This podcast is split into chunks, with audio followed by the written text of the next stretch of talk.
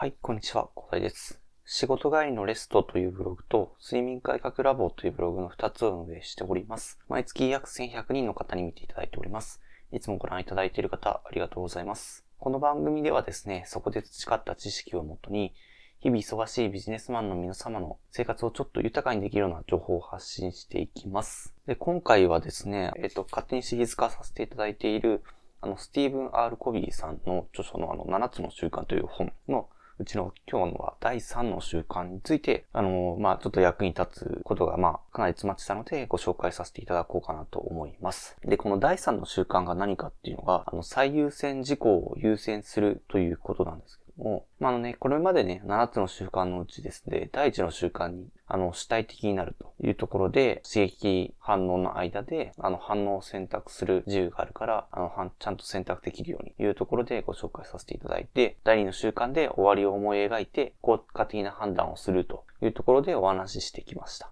で、今回はですね、ちゃんと最優先事項を優先するということでお話ししていくということなんですけど、ツイッターでちょっとこんな風に私つぶやきまし、人は読書などの緊急ではない重要なことを後回しにしがちですが、あの第二の習慣である終わりを思い描くことで身についていれば、正しい優先順位を決定し、大きく成長することができると。優先すべきことをスケジュールにしようというところでつぶやかせていただいているんですけど、これが、えっと、最優先事項を考える上でですね、あの、緊急性と重要性で、あの、4つの領域にまず分ける必要があるんですよね。その4つの領域っていうのはですね、えー、四角をですね、4つの領域にあの分けたものを想像していただいたときに、あの縦軸を重要性として、あの横軸をですね、あの緊急性であの設定したとすると、まあ一番左上に、えっ、ー、と、緊急で重要であるものが来て、一番右下に緊急ではなくて重要ではないというところで、えー、なるんですけども、順番に説明するとですね、緊急で重要であるものが第一の領域、緊急ではなくて重要であるものが第二の領域、緊急で重要ではないものが第三の領域、で、緊急でもなくて重要でもないのが第四の領域ということで、あの、設定される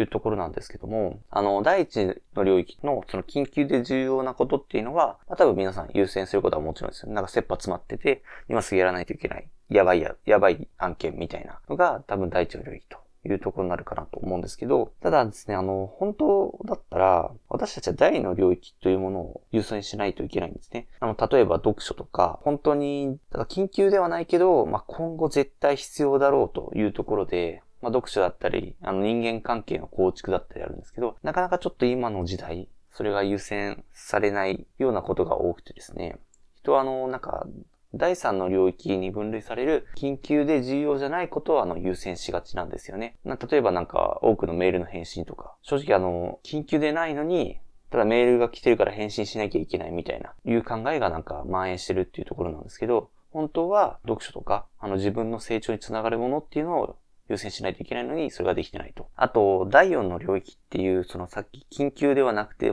重要でもないことっていうのに、あの、YouTube とかテレビとか見る娯楽とかも分類されるんですけど、そっちの方が、まあ楽しいじゃないですか。なので、そっちの方も優先してしまって、その第の領域っていう、緊急ではないが重要なことっていうのが、あの、おろそかにされがちなんですよね。その、読書するとかって、まあ大切って頭では分かっててもなかなかできないですもんね。ただですね、その、第の領域の活動をですね、自分を律して、日々実行することで、その効果的な人生を送れるようになるんですよね。まあ、そのためにも、あの、第一の習慣、紹介した主体的になって、で、第二の領域の結果を見据えるような習慣をつけてですね、その自分の人生のミッションの、まあ、自分の目標としているものの最優先事項をちゃんと優先してですね、スケジュールすることっていうのが必要になってくるんですよね。そうすれば、あの、重要なことからできるようになるんですよね。あの、ちゃんとスケジュール、ちゃんと優先事項を把握して、スケジュールすることで、その重要なことができるようになるというところなんですよね。まあ、そうすれば、あの、読書とかちゃんとするようになって、あの、まあ、例えばダイエットとかだったら、あの、運動もするようになって、結果に結びついていくというところになるんですよね。で、あの、まあ、自分のその人生の目標としてたものに、あの、まあ、すぐではないですけれども、ちゃんと後からですね、聞いてきますのでね、ちゃんとスケジュールが必要になってってくると。大切になってくるというところなんですよね。で、この時に、その、スケジュールする時なんですけど、あの、分刻みにするとですね、あの重要性じゃなくて効率ばかりに目がいってしまいがちなんですよね。だから、あの、まあ、効率を重視してメールを返信するとか、そんな感じになっちゃうんですけど、ただそれだと結局重要度で考えてなくて、効率ばかりで考えてしまっているので、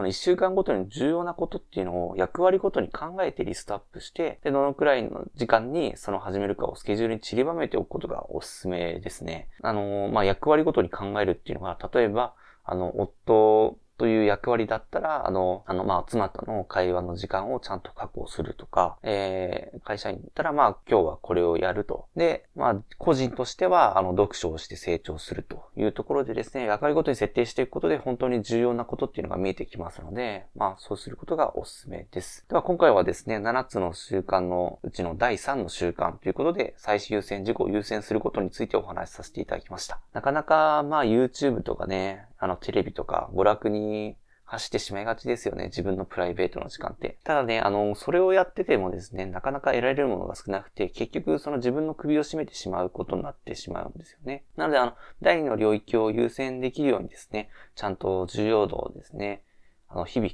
日々というか、まあ一週間ごとにでも大いいので考えてですね、スケジュールしておきましょう。まあ、もちろんね、あの、まあ、YouTube 見ることが悪いと言ってるわけじゃないんですよね。た、たまにはその心身のリフレッシュということで必要だと思いますので、ただね、その適度にしておくことが重要なんですよね。あの、あまりその娯楽にですね、時間を割いてしまうとですね、厳しいことになってしまうので、ちゃんと第二の領域、緊急ではないが重要なことっていうのに時間を割けるようにまあ、心がけていくことで、まあ、あの、効果的な人生を送れますので、ぜひ実践していただければなと思います。それでは、今回はこんな感じで終わりにしたいと思います。えー、それでは良い一日をお過ごしください。それでは。